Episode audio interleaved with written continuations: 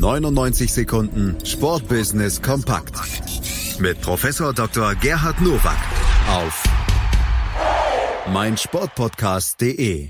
Herzlich willkommen zu den 99 Sekunden Sportbusiness Kompakt von und mit Professor Dr. Gerhard Nowak von der IST Hochschule für Management mit einem eigenen Feed hier bei uns auf meinsportpodcast.de und das sind die Themen der heutigen Sendung. Ich gebe ab an Professor Dr. Nowak. Herzlich willkommen zu den News to Use aus dem Sportbusiness.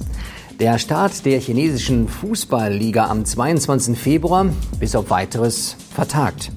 Die Hallen-WM der Leichtathleten am 13. März in Nanjing abgesagt. Das Formel-1-Rennen in Shanghai am 19. April wackelt.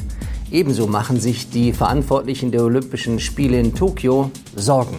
Das berichtet der Sportinformationsdienst. Gegen höhere Gewalt, wie zum Beispiel Naturkatastrophen, sind Sportgroßveranstaltungen schon lange versichert.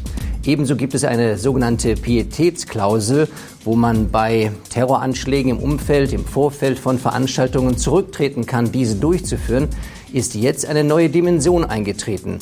Denn gegen ein Virus hat noch kein Sportevent-Veranstalter gekämpft.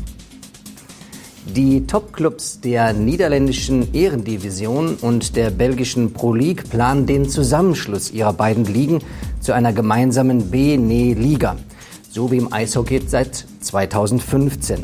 Aktuell werden die Auswirkungen einer Einführung einer solchen Liga auf verschiedene Wettbewerbe und die Clubs geprüft. Am Ende hat die UEFA das letzte Wort und die ist bislang gegen grenzüberschreitende Ligen. So unterscheiden sich eben die verschiedenen Sportarten.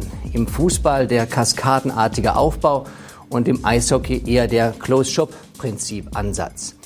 Ich persönlich finde es gut, wenn die beiden Ligen auch im Fußball zusammenkommen, doch ich habe Bedenken, wenn ich an die Verantwortlichen der UEFA denke.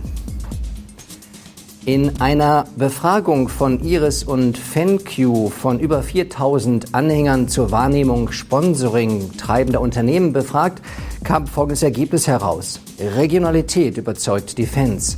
So fuhren die Hauptsponsoren des SC Freiburg, Schwarzwaldmilch, des 1. FC Köln-Rewe und des VfL Wolfsburg VW die höchsten Sympathiewerte ein.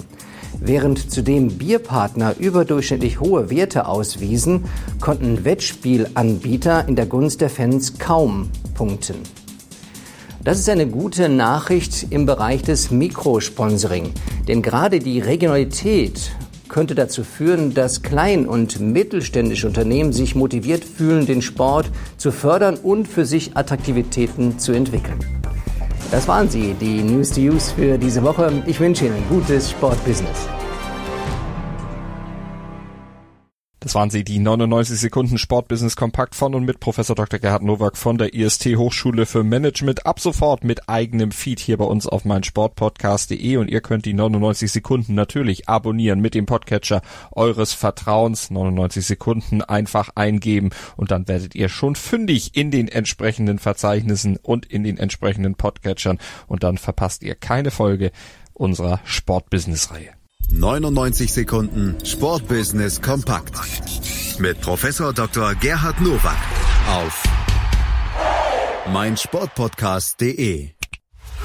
Daily Down Under. Das Chip and Charge Special mit Andreas Thies und Philipp Jobert. Abonniere jetzt Chip and Charge. Ab dem 20. Januar täglich als Podcast. Alles rund um die Australian Open und täglich die Möglichkeit, eine aktuelle Ausgabe des Tennismagazins zu gewinnen. Chip and Charge.